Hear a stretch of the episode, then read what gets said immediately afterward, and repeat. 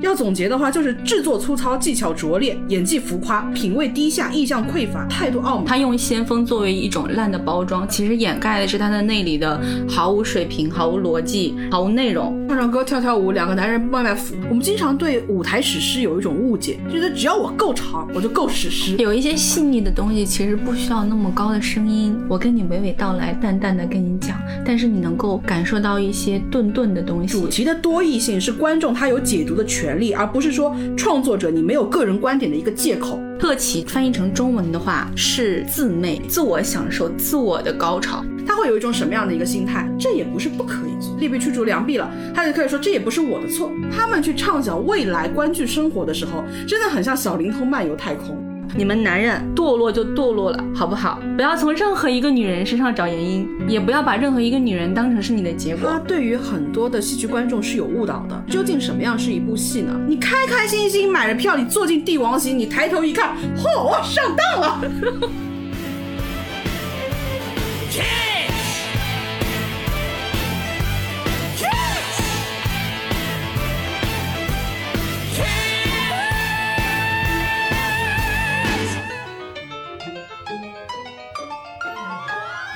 家好，我是左小姐。大家好，我是葛小姐。我们今天聊这个戏剧相关的内容，主要是左小姐来说吧。这些年我在国内戏剧圈踩过的雷，以及国内戏剧圈十年目睹之怪现状。首先，我们在开头的时候就先开诚布公一下，我们其实都是作为普通观众的角度来说的。普通观众在去批评一些戏剧作品或者说是戏剧工作者的时候，就经常会被回赠一种质疑，就是说，你知道他们有多努力，你知道他们有多辛苦，你知道这个行当有多不容易吗？那我觉得，就是好的观众的话，他应该是对这个东西是有最基本的要求的，而不是无底线的容忍。在整个内地戏剧圈向上的十年当中，走剧场走的比较频繁的很多的观众，他们其实在很大程度上不断的再去兼容内地戏剧圈很多的毛病跟问题。那其实你对他一味的包容，并不能够助长他茁壮的去成长，问题会越来越严重。就比如说某位自称所谓的元老级的音乐剧的制作人，并且在上海的某一个剧场当中承担了比较高的职位。这样的一位从业者，他在定义我们国内的观众的时候，那段话太奇葩了。我们打算放原音。那我们的中老年去哪了呢？我们中老年为什么年轻时候看戏，到中老年他就不看戏了呢？啊，然后一旦有女性，我们现在文化广场的主体观众是大龄未婚女青年，啊，一旦结婚了、生了孩子了，就不来看戏了。啊，那这个就很很有意思，就是我们没有把我们的舞台艺术当做生活方式，还是一种这个这个消遣，啊，然后消遣是排序的，它不是一个必要选项。当时左小姐听了是什么样的一个感受？就想骂脏话，就主要是因为我是对女性的话题很敏感的一个人。他在讲女性之前，先讲了中老年。他问中老年去哪儿了？你自己留不住中老年观众，你问我吗？你现在这几年搞的是什么东西？没有新的好的剧本，各种路线在尝试。你去做那些先锋的东西，老年人看吗？下一个问题就是女性啊，生了孩子之后就不来看我们的戏啦。戏剧这种形式作为消遣，在他们那个消遣序列里面位置不高。他们生孩子了，朋友，他们没有时间，孩子不是他们的消遣，他们就是没有时间。你问女人，你为什么不问一下男人？你有没有发现，不管是大龄未婚的，还是已经结婚的男人，都不来看你们的戏啊？不是所有的问题都是女人的问题啊，中老年人的问题，你们考虑考虑你们自己吧。有品质的、有品位的中老年人不来买单啦，你自己好好想一想。首先啊，费云红先生他所任职的这个上海文化广场呢，从他的整个剧场环境上来讲，你必须承认他在客观上，目前上海适合演音乐剧的剧场里面，他其实真的算是最拔尖的了。他才一开始设计的时候，就是为了做很多的音乐剧。但是我们去回看一下上海文化广场，它这些年呈现的这个作品啊，早些年的时候，它明显就是一个完全剧场化的一个载体，它就是用来演出的。它其实很多的自制剧目的话，一直是他们想要去做，但是没有能够做得特别的好的。你也能够看到他在自己的简历上面大量的去说自己引进了什么样的作品，引进什么样的作品。你不仔细看他那个简历海报，你会觉得这些作品是他的原创的。他这个剧院吧，一直是没有把自己的自制的能力给提炼上来。你会发现他很。想做原创。左小姐说她在做那些先锋的东西，不，她不先锋，她老迈迟滞到一种什么样的地步？我跟左小姐真他的要讲一下。她认为她先锋，她可认为她先锋了，就是她认为自己先锋到什么样的程度？真的，因为我很担心说她的那一句话其实是被断章取义，我特地把费元洪先生的那段讲话完完整整的，甚至我怕自己有偏激的态度，我盛情的邀请了左小姐跟我一起旁听了他们的整个对话。我坐着坐着站起来了。坐着坐着，左小姐出门炒了个菜。他们在讨论剧场是否要向线上转移的时候，他们大量的用语都是长视频、短视频、中视频、一点零、二点零、三点零、to B to C to B C、广告主、流量赛道入口、孵化矩阵、突破圈层、下沉市场、打造平台、拥抱互联网、找到盈利点。互联网加，哇哦，你觉得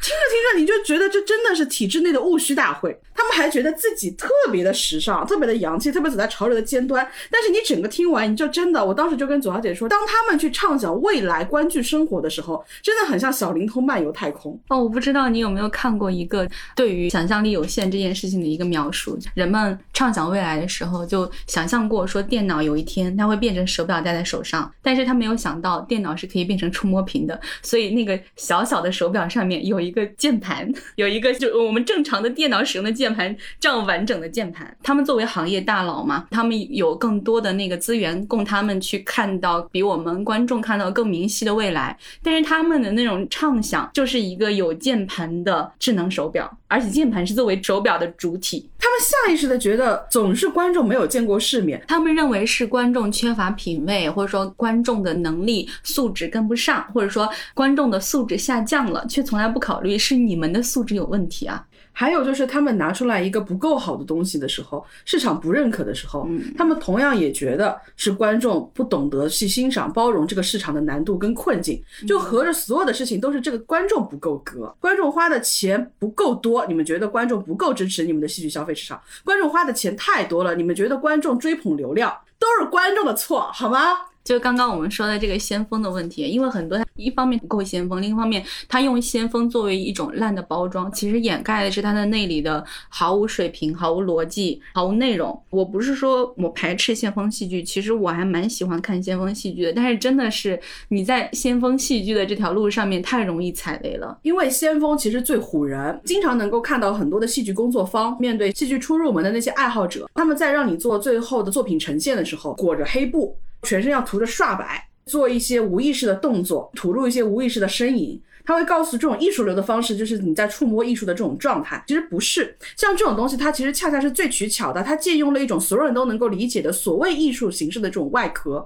容纳了根本就没有任何内里的，只是为了盈利的他们的这种想法在里面。国内先锋最具有代表性的戏曲导演，当然就是孟京辉。孟京辉早期的很多的作品，他确实在自己的表达上是有自己的一些方法的。孟京辉近年最好的作品可能是《活着》，他也是依托了余华非常好的文本，包括他在命运的这个沟壑当中，他呈现让所有的演员在里面来回奔跑的时候，他的这种艺术形式跟他的整个舞台的表达是契合的，但是他也有一些让人非常恐怖的东西。他们那一代的戏剧导演在完成了自己的艺术创作的高峰期的时候，他们就进入到了两个轨道。田沁鑫就是突然之间，我怎么创新怎么来。我不知道大家有没有去看过他的《罗密欧与朱丽叶》，他完全不好好说人话做人事儿。法国的音乐剧《罗珠》，它其实也有这样的一个形式，它是完全现代化的一种处理，但是田沁鑫根本没有把它完全整合在一块，你看到的就是一个大杂烩。大杂烩它并不是交响，孟京辉呢就是另外一种极端。孟京辉就是在自己的这个所谓先锋的道路上一意孤行，永不回头。他恨不得把世界上所有的先锋多媒体的形式一股脑的就砸你面前，说爷们儿牛逼不牛逼？不了。我就印象非常深，我们在乌镇戏剧节有一年晚上是看那个孟京辉的《女仆》，它的整个设计非常的好，它就是午夜拍案惊奇系列，然后在晚上看一个惊魂剧，但确实它成了实际意义上的惊悚剧。你就看到两个男演员在上面无所不用其极的给你展现当代科技发达导致的这些多媒体技术，他就是背对着你，他非要用一个摄像头给你展现即时影像，他要展现人的这种欲望吧，他就毫无节制、巨细无遗的在你面前呈现这种细节，还把舞台当做自己的右手，整个场景它不美，它也不先锋，它只是满足了你对某种艺术形式的意淫而已。后面又有一年沿袭孟京辉风格，同时呢又在自己上面有一些创造的表达形式的一位导演，他就搞了一个从清晨到午夜。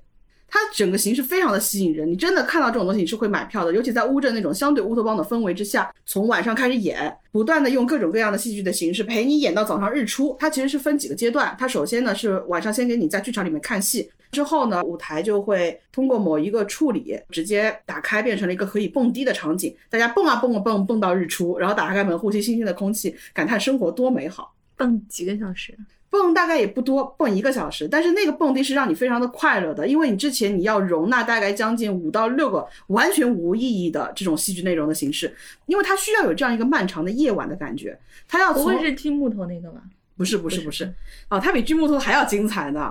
真的，大家每年就跟献祭自己一样去看这些所谓先锋的作品，然后你出来吧，你还不好意思说是我不够洋气吗？可能是我站的不够高啊。一开始进去就会有一个姑娘提着一个手提灯笼从你面前走啊走，走啊走。我大概能给到她想表达的是像小彩旗在舞台旋转一样的，告诉你这种时间的感觉。地上有非常多的粗糙的这种衣服，一件一件全部都铺在了地上，就跟一个旧货市场一样，非常实质质感的一个垃圾堆。你就看到演员乌泱泱的嗡出来，然后每个人开始往自己身上扒衣服。扒到最后，谁如果穿的少，他就输了。为什么呢？他们要穿着自己厚厚的一件衣服，每个人变成一个臃肿的粽子，到另外一个演员面前，那个演员就会像一个包工头一样，根据他们穿的衣服的多少来给他们发钱。这些演员就会拿着这个衣服的钱，然后再开始脱衣服。当时的观众就迷茫，我应该做什么呢？我应该配合什么的呢？贴心的来了，演员提醒你，演员开始给自己鼓掌，观众就开始疑惑。我的朋友问我说：“此时此刻我们要鼓掌吗？”而且最幸运的就是我们那场是有坚持的观众，观众就是不鼓掌，场面一度非常尴尬。我觉得那一个可能已经是那个晚上最荒诞的一个场景了，但事实证明我大意了。到后面演员就开始在黑板上面写字，每个演员都写那个时候他们内心的 OS。有一些演员就说：“你们是有多穷呢，才没有办法在乌镇有一间宾馆呢，才来这边看我们这个过夜的戏呢？”首先，它是一个不好笑的笑话。第二，那一刻我真的很想出去找一间宾馆。我是出于对人类文明的好奇，想知道这个晚上还会发生什么。大概演到两三个小时的时候，你就觉得大家都黔驴技穷了。这个时候，厉害的来了。此时此刻，在听过刊的所有的从事文学创作的编剧朋友们，我给大家支一招：如果大家在创作一个长的剧目的时候，大家发现自己没有剧情了，怎么办呢？你把另外一个剧的剧本拿过来读一读。那个剧演到一半，突然间开始读孟京辉的《我爱叉叉叉》。然后他这个戏巴拉巴拉巴拉读完，我觉得也差不多了吧。结果呢，演员开始戴上了安全帽，戴上了手套，拿起了棒子。那一刻我有点慌张，我跟我朋友说：“我们是不是现在不出去了？来不及了。”他们把所有的舞台道具全部都在你面前全部拆掉，木屑有小螺丝会蹦出来，整个过程又冗长又尴尬又不安全，而且很不卫生。拆完了之后呢，你就可以迈过面前的这块废墟一样的工地，走到那个里面去，大家开始蹦迪啊。这个时候你就觉得自由多么的美好，荒诞到就觉得这个观众图什么呢？他们有些方式上面，他们对自己的这种自我的满足，他们对观众的这种蔑视，他们经常觉得这个东西没有得到他们理想的反馈，是观众不够好。但事实上就是你们站的不够高，真的那些作品要总结的话，就是制作粗糙、技巧拙劣、演技浮夸、品味低下、意象匮乏、态度傲慢。嚯！小姐今天主要任务就是给小姐捧哏。你开开心心买了票，你坐进帝王席，你抬头一看，嚯，上当了！哎，表姐，你记不记得我们两个一起去参加那个遥感城市？嗯，就是。呃，自从像这种进入式戏剧开始进入到我们内地观众的这个视野内之后啊，很多的剧场也好，主办方也好，他们就开始做这种进入式戏剧。然后我们就去参加了一个叫做“遥感城市”的一个。我们到一个墓地集合之后，每个人发了一个耳麦，那个耳麦质量还不是很好。嗯，然后里面有一个配音配的也很差的人，读着写的很烂的文稿，带着你走出这个墓地，在一个喷泉旁边站了一会儿，然后就走走到马路上面，然后你又去坐地铁，然后你又到医院，怎么怎么样？可能大概能够了解到他为什么要让你去墓地去医院，但是他整个过程中让你做的这些所有的事情，包括让你跑一段。很尴尬，而且它不是说像其他的一些就是那种声音漫游的项目，也不是没有啊。这种声音漫游的项目，就是他可能会给你介绍你在这沿途中你看到的小的餐厅，或者是说一个小的教堂，但是里面曾经发生过什么故事，或者是说沿路给你讲一个故事，也没有全程没有告诉你任何的故事。你走在其中就觉得自己很傻，在这个队伍里面。但我又是一个很怕尴尬的人，我很怕自己尴尬，也很怕别人尴尬。所以我一旦觉得自己尴尬了之后，我就会努力不让别人觉得我觉得尴尬了。我那个努力的过程也很尴尬，我很努力让自己觉得说这个东西没有那么烂，但是它真的太烂了。最奇葩的就是我的那个设备走到一半它坏了之后，我耳朵里啥也没有，我那个时候就很茫然，我就只能跟着大家走。到最后带我们走到一个破楼，然后大家走楼梯走到一个楼梯上结束了。我从开始到最后我一直在等，最后你起码告诉我一句有哲理的话嘛，你最后给我一个交代，你这个东西到底是在干什么？到最后都没有。然后他们还让我们在什么建筑的大厅里面人来人往的，让我们站成一个圈跳舞。有些可能会说啊。你们对戏剧有误解，不是所有的戏剧它都一定要讲剧情的，有一些戏剧它可能就是体验，就是这样的一个感受，是是有这么一类型的形式，但是它往往因为它的可投机、可取巧的成分太多了，所以它反而会被更多的那一些人拿过来利用。就是为什么我们内地沉浸的这个概念，甚至你感觉沉浸式戏剧的春风一夜吹遍大地，就是因为它最好蒙人。沉浸它本质上是什么？你不需要做一个很完整的内容故事的架构，甚至不需要去进行人物的创作，你只需要把这个景搭的够美就可以了。不眠之夜它确实是一种很好的艺术形式，但是不意味着你所有的类似于像游乐园 NPC 的这种玩法。都可以把它叫做戏剧，因为我觉得最基本的，你在这个里面应该是有情境、有冲突、有情绪、有观点的。你至少说你要让我能够看到你体现舞台处理的基本功的，或者说正儿八经的完整的戏剧场面，你这些东西都没有，你就是把这样的一个东西放在那边，还有很多人反复去看，那你看什么？看装修细节吗？就是你没有内容，你也没有观点的输出。就是我过去去跟那些演员说话，然后他们会给我一些反应，就这样的话，其实它不能称之为是一个戏剧。遥感城市这一个呢，其实在这之前，二零零八年，LV 它有做过一个项目，陈冲、舒淇啊，巩俐，对他们分别是在香港、上海跟北京，一个人是一个小时的一个旅程。大家如果感兴趣的话，可以去一些音乐播放软件上去搜。它跟这个遥感城市最大的不同就是，它也是带你走街串巷，但它跟你讲的是小的故事，嗯它跟你讲的是一些小小的小细节，沿途的一些历史。所以你在这个旅程的过程中间，你是真的能。能够进入进去的，有一个人温温柔柔的声音在跟你讲他的爱情，在跟你讲一位先生，一个老太太，你会觉得这种旅程是有价值的，它真的是赋予了你所经过的这些地点以意义的。我们真的就是要去看这个地方吗？没有，我们要看的历史其实是人的历史。我们终究要看的不是说那种虚无的形式。我觉得形式上的这些东西，它可以是艺术的一部分，但是关键就在于这种形式本身被拿来作为投机取巧的一种更方便的方式了。它对于很多的戏剧观众是有误导的。究竟什么样是一部戏呢？难道说我面前我只要随便找几个 NPC 跟你对对戏，满足一个你横店群演的梦，这就是一个戏剧了吗？就好像相声这两年有很多的相声演员，他们都会慢慢去觉得，为什么一些东西越来越难？你会发现爱搭茬的观众越来越多了。周九良有句话就让我印象很深，他回溯说，他跟孟鹤堂的这些粉丝在早期的时候啊，他们为什么会有一种没有磨合好的不适感？就是在那个时候，他会觉得我给出一个包袱，对方都不爱看，但是对方又很喜欢我们。后面周九良才琢磨过来说，哦，原来那段时间他们大量吸引过来这些观众，他们爱看的是闲白，他听的不是你相声。戏剧的舞台上面会有一批观众，甚至不关心你这个戏，他爱的是谢幕。你看到有一类戏剧的 report 上面，他特别开心的告诉你，这个戏的谢幕特别的好看。对于舞台演出来说，舞台给很多的福利，给很多的互动。他下课席或者他有很多的近距离的这种演出，他一定是拓宽了这个舞台的边界。他其实跟你有更深层的互动，这是没有问题的。但是你不能本末倒置到你变成了这是一个福利项的东西了。到最后，你只要把这个布景做好了，把这个演员弄过来了，把卡斯表像开盲盒一样多滚几出，你这个东西就能做好了。那干嘛我还要去想办法把这个故事说好呢？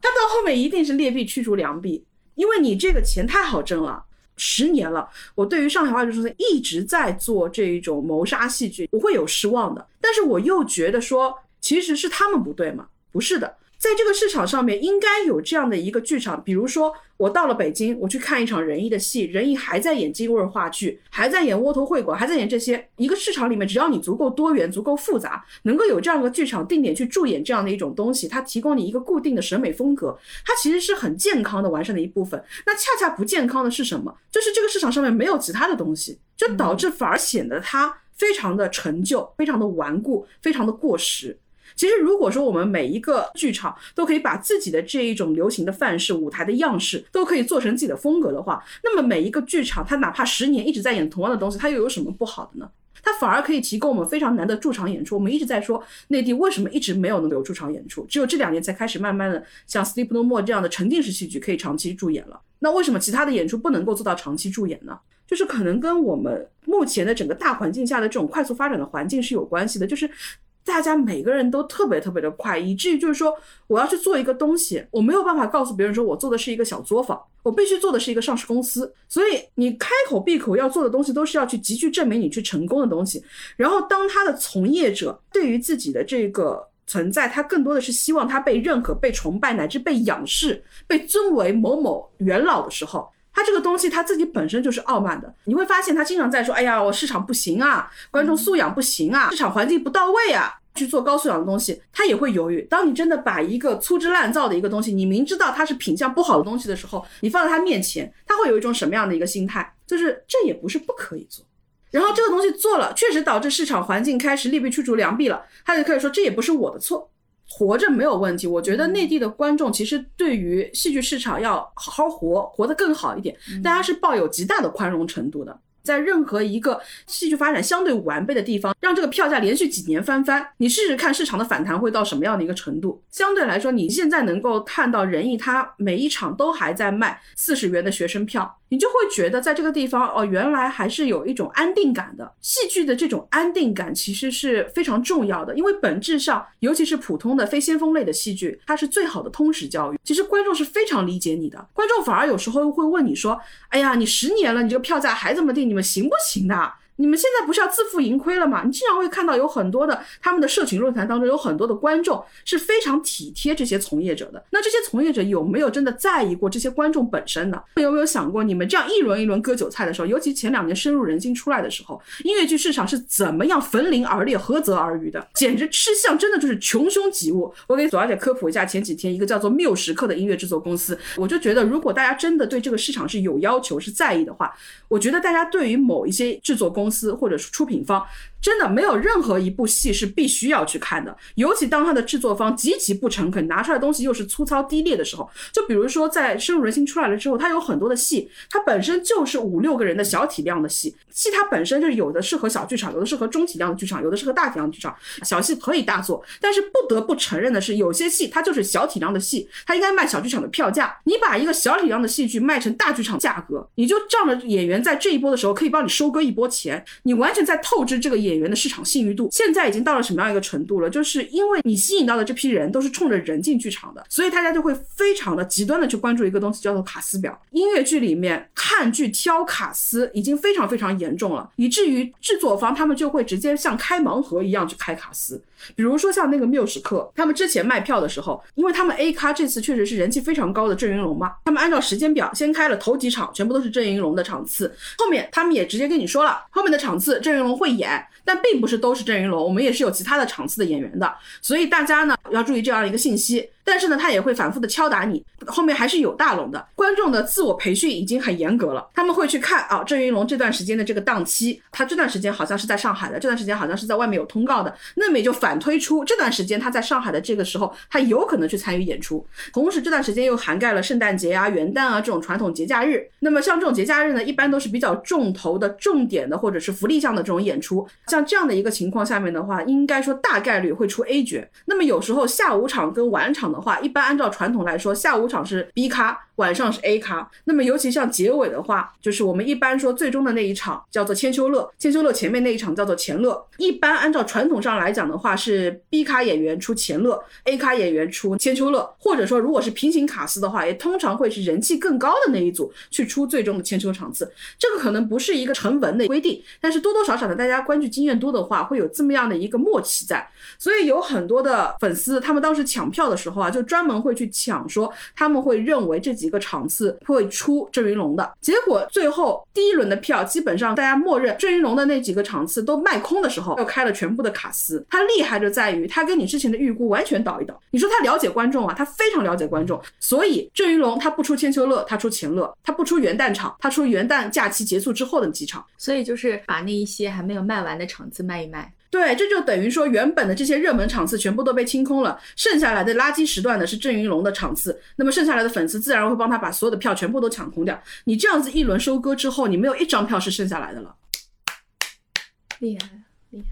所以我觉得，对于这样的吃相的制作方，对于他最好的办法是什么？就是你完全的公对公的去看这个戏值不值得你看，甚至你要跟他多加一层砝码，就是以后你的戏。我反而会更加认真的去审视它到底值不值得我看，配不配让我花钱。不然像这样的人涌入越来越多，他不可能说我尝到一点甜头我就及时停止下来的。甚至你可以在他们的专业论坛里面，他们还可以笑谈说音乐剧大赏卖的不错是吧？到底是冲着大赏来看，还是冲着人来看的呢？你的一片赤诚之心反而成了别人饭桌上的笑谈。那为什么我们要来助长这样的一个风气呢？所有喜欢音乐剧演员也好，喜欢音乐剧也好的粉丝，其实跟饭圈情况有一点点像。他们会利用你的那种喜欢，然后会利用你想要去现场看的这种心理。这种事情就是你一旦开了口子之后，它很难停止。就他们能尝到甜头吗？他们要赚钱。所以说，大家如果不合力去抵制这种行为的话，这种行为是一定会继续发生的。我自己完全从个人的心情上来讲的话，其实深入人心一播出来之后，真的是你会非常期待的。如果借由这样的一个热度，你能够有更好的作品出来的时候，他们的人气结合你之前的这些作品，因为你之前一直觉得你缺机会嘛，对不对？这个市场没有到嘛，没有人关注你嘛。你有这么丰富的才华，你有这么好的作品，你恰恰缺的是关注度。那么为什么声音出来了之后，你们拿不出任何像样的作品呢？声音出来的那一波人，要么就是参加 Gala 要么就是把自己原本的作品反复拿出来。上演根本没有一个新的作品让他们去拍。那首先第一是他们的时间成本上的一个考量，第二就是你一直在抱怨机会没有到来，但是那么机会到来的时候，你们能不能拿出匹配这个机会的作品呢？你根本就没有准备作品，你一直在抱怨，一直在怪这个市场不够格，怪观众不够格，你就会发现你其实反而你最差的是什么？就是你们自己观念上的这种陈旧跟落后，你自己行业信息上的迟滞跟闭塞。我曾经在前几年需要问音乐剧行业内的人要他们的这个行业数据，我发现我问了一圈，没有人拿得出来。我当时就觉得非常的荒诞，就是我们有这么多的专业院校，有这么多的专业的理论从业者，他都没有一个非常明确的数据在那边。我真的脱口而出，那你们在研究什么呢？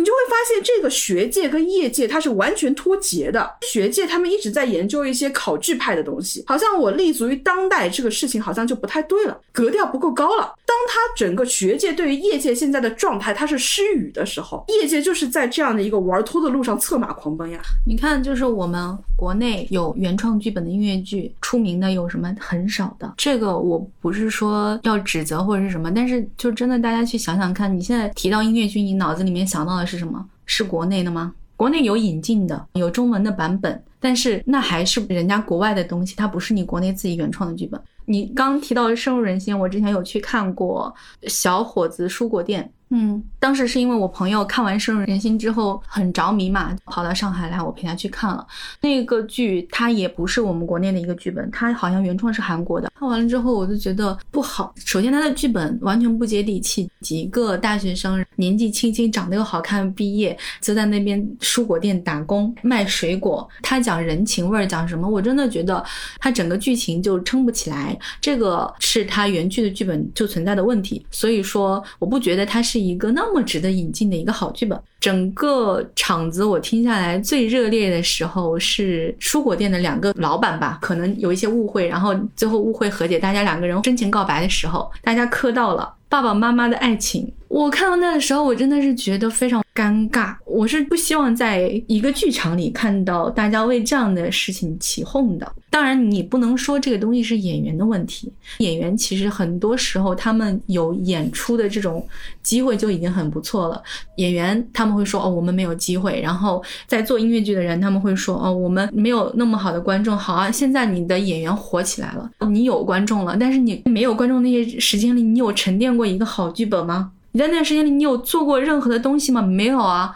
现在演员能给你带来收入了，你让他们演的是什么东西？你反而在言中语中好像看不起这些能够为你带来收入、能够为你扩大你的未来观众面的这一些演员，你看不起他们，就是流量好像他们的反面的意思就是他们的能力其实没有那么好。把自己抬到一个你会自称自己是在做严肃性艺术，去蔑视这一些其实恰恰帮你把观众带入到剧场来的这些被你蔑称为流量的这些演员们。那同时你自己在做什么呢？你在做一些献媚当下时代社会的一些作品，比如我们可以看到，在疫情发生之后，疫情它其实是非有非常的多元多面的这些故事去创作的，但是它其实是需要一些时间去积淀。当你在一个时间段大量一窝蜂的献上这些所谓的作品的时候，在某种程度上，你所献上的这些作品是一种献媚。你拿这样的作品去跟那些所谓的偶像化的作品去比的话，我很难讲哪一个作品更差。音乐剧它最初能够出来，它就是有非常丰富的娱乐性质的，它有非常丰富的审美趣味在里面的。不是说观众不懂高雅的艺术，不是说你这些先锋的东西有怎么怎么样，恰恰是因为你无聊。观众不是看不懂，而是观众他可能就像去看一个魔术表演一样，他在前十分钟就已经看穿了你魔术的原理，剩下来他只是在配合。观众是非常礼貌的在配合你们的演出。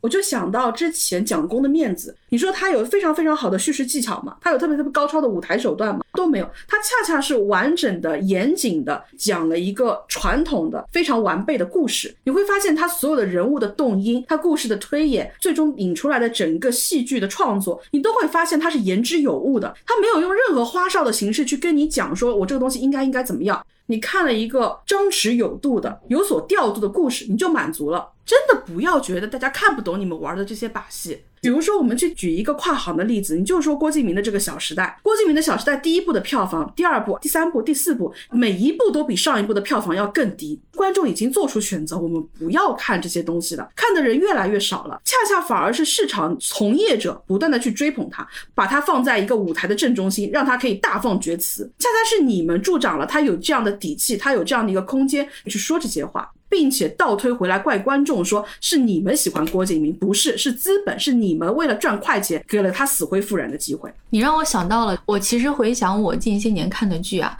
有一部剧我是觉得它体量很小很小，就是《晚安妈妈》，嗯，胶原的那个。这个剧的剧本很好，你看它的舞台有多少调度，舞台有多少人员吗？就两个人。但是你从头看到尾，最后你心里是有有东西的，而且他那个剧的结局我特别喜欢。女儿但凡活下来了，我都觉得她没有那么好。妈妈跟女儿经过那么长时间的沟通，最终女儿做出来的选择还是原来那个选择。这个东西是让我觉得这个剧非常好，也非常真实、非常现实的一点。我是觉得你如果能像《晚安妈妈》这样讲一个小小的、完整的，让人看完之后觉得心里有内容、有回味的故事，其实就可以了。我们不要那么多的形式，那么多炫目的舞台效果，那么多的人冲这个场面，就是因为你连这种讲两个人的小故事的这种能力都没有。所以你才要用那么多的外在的东西去包装你的戏剧，去包装你们这个行业。我觉得我去判断一个舞台好不好，从我个人角度出发，首先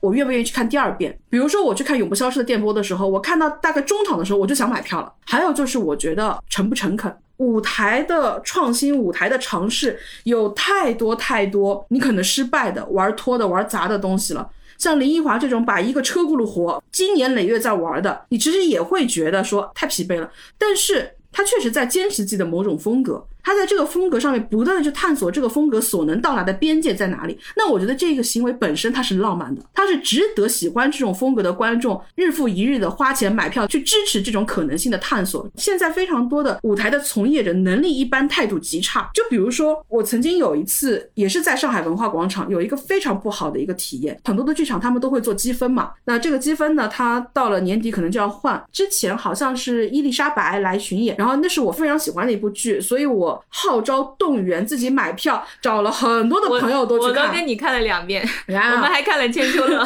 就是我那个时候支持伊丽莎白到了什么样的程度？到了第二年莫扎特过来的时候，我接到了工作人员的电话，你之前伊丽莎白买了很多呀，那莫扎特你也要不要多买几张呀？但是我又觉得这种问话很荒诞，剧与剧之间的它的整个受众的区别，你自己从业者你不了解吗？但这都不重要了，重要的只是说我确实在这个剧场我花了非常多的钱，积累非常多的积分，至少我是你们的一个我觉得相对来说是符合你们门槛的一个用户吧，我应该有用户所得到的最基本消费者的尊重吧。有一天我又接到了他们工作人员的一个电话，工作人员跟我说啊啊，你那个有多少多少积分啊？你这个积分这样子吧，啊，你可以换什么什么什么东西啊？你可以换什么什么什么什么？然后我说。哦，他说那你知道了是吧？我说哦，左小姐有没有给到这个话术的微妙之处？他把这个换积分这个事情跟我说了，然后我说哦，我知道了。他跟我确认了一遍，哦，你知道了是吧？那我的理解就是你告诉我这个换之后，我到系统里面或者我到线上去兑换怎么样？但是他最终做出来的一个决定是什么？他在后台直接把我的这个积分给兑换掉了，把他说的那个换给你了。对，然后他给我换了一个我其实并不想要的一个东西，而且这个东西是需要我自己到窗口去领的。我其实已经挺憋闷的了，正好那几天呢，我也要去他们文化广场看戏，我就想说算了，多一事不如少一事，那就去吧。领票的柜台门口呢，就跟我说啊，你这个东西已经领掉了，因为他们的那个柜台本身就像个当铺一样，会从上到下瞥你一下，然后跟你说你这个东西已经领掉了。葛小姐仿佛是超市拿着一张鸡蛋兑换券，试图去骗第二个鸡蛋的人。葛小姐沉住气跟他说我没有领过。他说你自己都签名签掉了，你这个东西你自己领没领，你心里没数吗？他旁边的有一位应该是管理层，之前一直在那边跟这个柜员闲聊天，他就一只手倚在那个门槛上，整个人斜侧成一个 A 字形，跟我说啊，会有这种事情的。哇哦，行吧，那我们调监控吧，好不好？真的理清楚了是什么样一个情况。他们把这个东西打印成在 A4 纸上面嘛，有一行一行的嘛。大家签这种字其实不会认真签名嘛，就基本上潦草划两笔。我上面的那一个人呢，他划到了我下一行，这是最终双方核验下来一个结果。要要道歉的吧？道歉了吗？没有，最终还是把这个东西赏赐给了我。真太差了！你拿出来这些东西，你自己心里没有数吗？这样的一种服务态度，我我当时就觉得说，人赚钱真的不容易，还是把钱花在能够好好得到消费服务的这种地方去吧。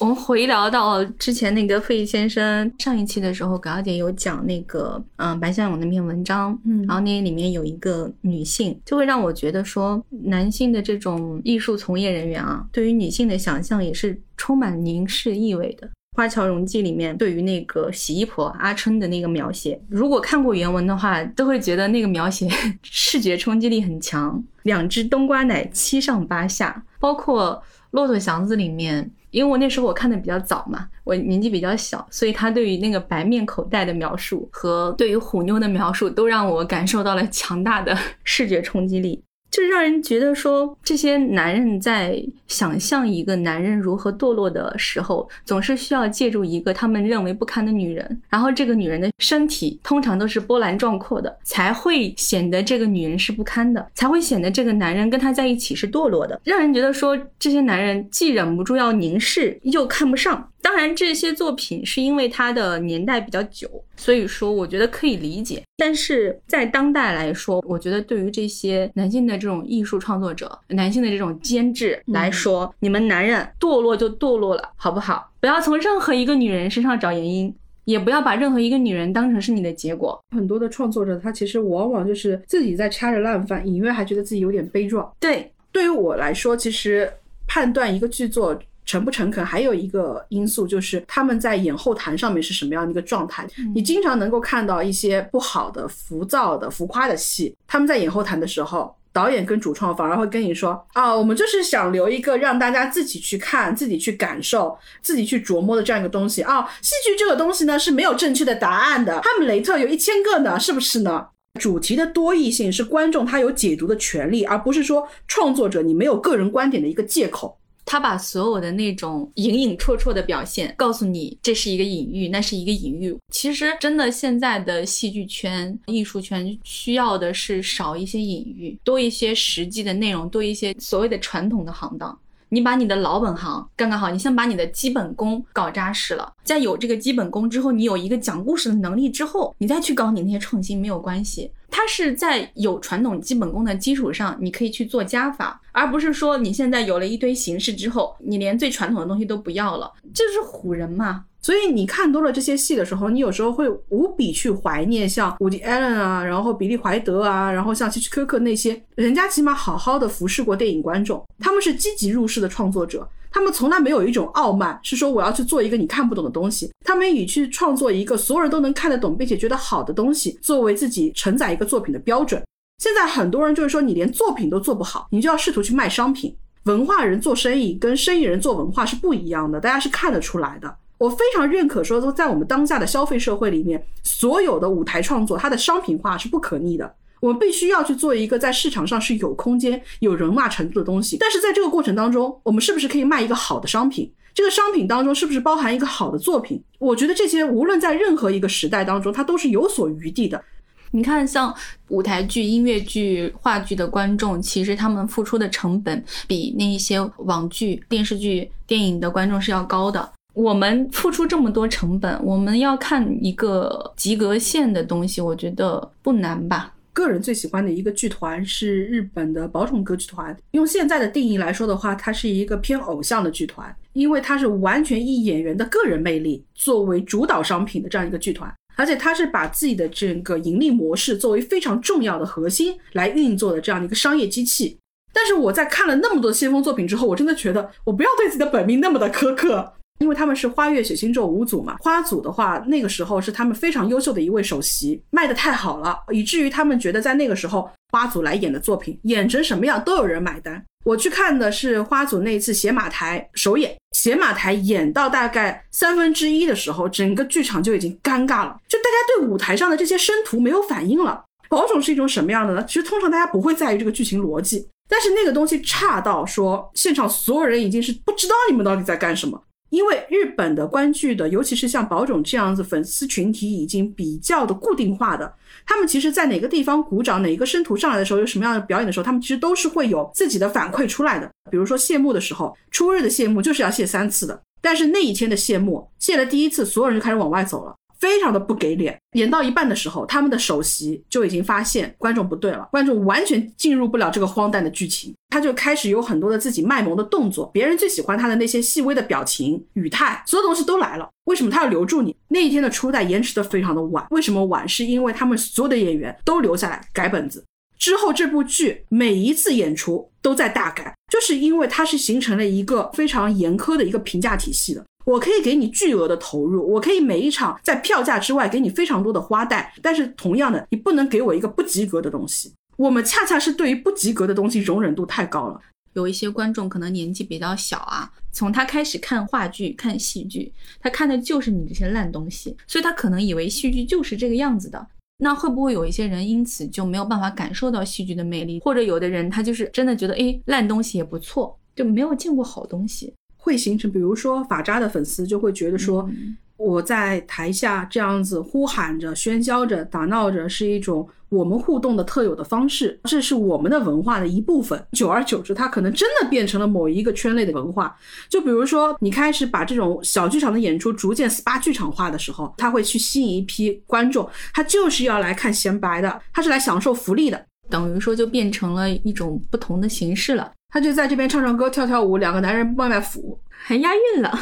焦晃他们有一次有一个老年版的安东尼·克里奥佩特拉，整个舞台上面最年轻的演员都已经五十岁以上了。类似于这样一次谢幕的演出，演出的最后，焦晃说：“我们都已经老了，但是我们希望的是让大家至少在短时间里面能够记住，上海的戏剧圈、上海的文艺圈从来不是娱乐圈。”可能很多人会觉得这是一句过时的迂腐的话，尤其从事创作的人，需要让自己身体有这么固执的坚持的一些东西，你才不会那么傲慢的去看待你的受众，这么懈怠的去对待你的作品。葛小姐经常会用一个词叫“克奇”，这个也是伊丽莎白里面有一首我很喜欢的曲子的名字。嗯，克奇翻译成中文的话是自媚，就是自我享受、自我的高潮。在我们这一期主题里的话，也很。适合用这个词去献给那些在这个戏剧圈里面自我高潮的那一帮创作者。不要把我们当成傻子，我们可能只是普通的观影者，我们可能只是我们片面的态度，但是我们感受到的东西是这样的。我们看戏的时间也不短了，我们都希望我们热爱的这个东西会有一个更好的发展，能够展现更多的我们想看的东西给我们看，我们能够花更多的钱在你们的剧场里面看演出。那个时候讲究在剧场内的上座率不能超过百分之三十，不能超过百分之五十，所以有很多地方都会像电影院一样绑那个绳子嘛。但是德国的布莱希特剧院他们做了一个很出格的举动，他们把所有的需要封锁的这些椅子啊，他们直接就拆了。他们拆呢不是比较规律化的去拆的，他们是把这个位子拆成了四连座、三连座、一连座、二连座，然后可能这一排相对完整，前面一排只有几个零星的位子，在前面呢又有几个零星的位子。开始的时候是因为他们剧院是一个老的剧院，他们正好也有翻新的需求，所以他们本来想说，哎，我要不把这些特别破损的椅子就拆下来，借这个机会好好整修一下。在拆的时候，突然间发现这样子零落的去拆，比整排去拆更有意思。因为首先，你的观众可能他是一个人来看戏的，有可能他是两个人来看戏的，有可能是三个人、四个人来看戏的。那么他们同行的人呢，往往他们有坐在一起的需求，这是一个客观上的考量。第二个就是，你觉得他像不像我们在社会当中的一种人漂浮的一种状态？就好像我们每个人都是这些零散零落的孤岛。而我们在这个孤岛当中，我们有一个共同向往的彼岸，那就是舞台。我当时觉得这个陈述非常非常的美。也许大家都忘了，在疫情最严重的时候是一种什么样的一个感觉，就是我们每个人被禁锢在自己的一亩三分地当中，没有办法轻易的去靠近别人。这个其实就是跟你坐在一个剧场里面，你感觉你漂浮在这个剧场当中是同样的一种感觉。但是我们永远有一个东西是建立我们之间的羁绊的，那个就是好的作品。我们永远有一个目之所向跟心之所向，这是非常浪漫的一件事情。俄罗斯跟德国，他们是世界上唯二两个翻台率极高的地方，因为他们享受到政府非常大的资金扶持，他们每天都在上演不同的剧目。德国的布莱希特剧院，他们就是享受到国家资金扶持的其中一个剧院。我有问他对于这些资金的这个考量，当时有一句话，他就说的是：我们考虑过我们要不要拿政府的扶助，我们也考虑过我们为什么拿政府的扶助。我们最大的犹豫其实不在于你说的，我们拿了这个钱之后，我们可能就要在剧作上做出一些妥协。我们考虑的是，如果我们拿了政府的钱，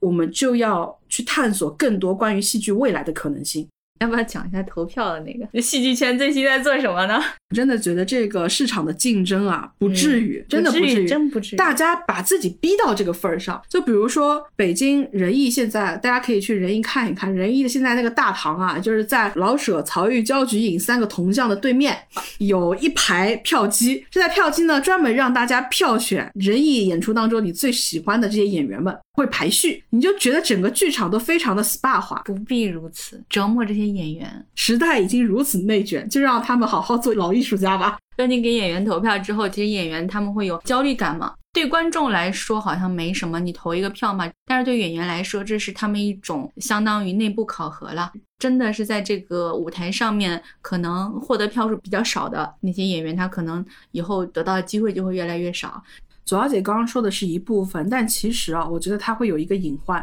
嗯，就是舞台，它其实好的，尤其是很多的像仁义这样走现实主义风格的这种舞台演出，它把一个人物在舞台上大明大放是很容易的，但是你要呈现出一些很幽微的人性挣扎的一些东西啊，或者是他在某一个场景下的一些细节的人物转变啊，它是很微妙的、很隐晦的，甚至说它是需要一些表演功力。我给你个百分之六十，然后你意会到百分之二十。然后我根据你的意会再回馈给你百分之二十，从而打成一个相对完美的这样的一个状态。你的这样的一个评分的机制，你直接会倒逼演员他要做出更通俗易懂的表演。在很多时候，他会破坏演员表演的这种分寸感的。因为我一个东西，我要让你直观的知道我有多好，我怎么办呢？我只能尽量唱得更大声。对我唱得更大声，肢体动作放得更大，我在舞台上蹦得更卖力，我嘶吼得更努力。这个东西太嘈杂了，在这个舞台上面，而且它会破坏整个舞台的美感的。越是好的舞台演员，他其实在舞台上，他需要去把握这种分寸感。那其实你的这种非常外化的这种竞争机制，其实会让他们有一种压力，这种压力又会倒逼他们去给出更明显、更直观的舞台表演，这对于表演本身是一种伤害。肯定就是任何一个企业化运作的，或者是公司化运作的，它面对市场东西，它需要有自己的考核机制。但是是不是这个考核机制在这个舞台表演当中、戏剧创作当中占比要如此之大，或者说它要放在如此明显的位置上面？那我觉得这个分寸感其实是可以考量的。不要让这个舞台最后变成是像一个歌手的舞台一样，大家争着谁是唱的音量大，谁唱的音高。你想，你唱破相、唱十六号爱人这种歌，你嗷嗷的在那边叫，整个美感就没有了，那种扭曲的、幽暗的这些东西就没有了。有一些细腻的东西，其实不需要那么高的声音，我跟你娓娓道来，淡淡的跟你讲，但是你能够感受到一些顿顿的东西。我刚刚没有讲完，我其实不同意一个男人找到一个身材很好、性格泼辣的女人就是一种堕落。其实你真的要写一种绝望的感觉的话，你不如给他搭配一个两个人完全搭不上线的一个。传统意义上的好女人，她为这个家付出了她的所有，导致你没有办法抛弃她，你连抛弃他的借口都没有。他服侍你，服侍的非常的服帖，他用心的为这个家服务，他甚至有一点卑微的、低微的。对你好，他不懂什么叫爱，他不懂那些你想表达的东西，你想跟他沟通的东西，他什么都不懂，他没有办法跟你达成情绪上的共鸣，他只是小心翼翼的对你好，这种痛感才是钝的，能慢慢的消磨你，让你觉得很难受的一种痛感，就是他其实挺好的。其实我觉得是更痛苦。其实说到这点，票子非常难买的《如梦之梦》啊，还有一部是郝蕾跟张杰主演的，被称作赖声川生命幻境旅程的《曾经如是》。真的提醒大家，大家看到这种特别奇怪的 title 就不要去看，什么生命幻境旅程了这种东西，就百分之两百这个剧可能就。很微妙。我们经常对舞台史诗有一种误解，觉得只要我够长，我就够史诗。不要去追求一些非常外化的东西。大家如果能好好的把一个故事讲好，真的是一件很满足的一件事情。比如说，我们看伊丽莎白出来，但是一路上就是噔噔噔噔噔噔噔噔噔噔噔噔噔。有时候你看完一场戏出来，比如说你从现在的上画出来，你听到大家说：“哎呀，我觉得这个戏不够好。”为什么不够好？他死的人没有无人生还多。不要对观众有这么多要求。怎么说呢？我们说这么多，说你不要长，不要短，不，我们说这么多，其实要求你适度，在一个好的本子的基础上面，不要试图总是觉得我走一个极端，这个极端是我的卖点。没有内容，剧本永远是你的卖点。好剧本、好演员、好导演才是你真正的卖点，才是真的被观众买单的东西。嗯，因为今天可能我们呈现自己的个人态度比较多，嗯，那我们还是反复强调的，我们其实是从一个观众的角度去看，因为我们其实今天主要是你输出，我主要是主力输出啊，主力主力输出，因为有的时候你真的你看烂戏，你看多了，你就觉得我图什么呢？我觉得所有的文艺工作者最大的一个美德就是我曾经服务好观众。艺术上有追求，非常好的一件事情。但是无论台上还是台下，大家有要求是一件更重要的事情。其实挑货的才是卖货的人。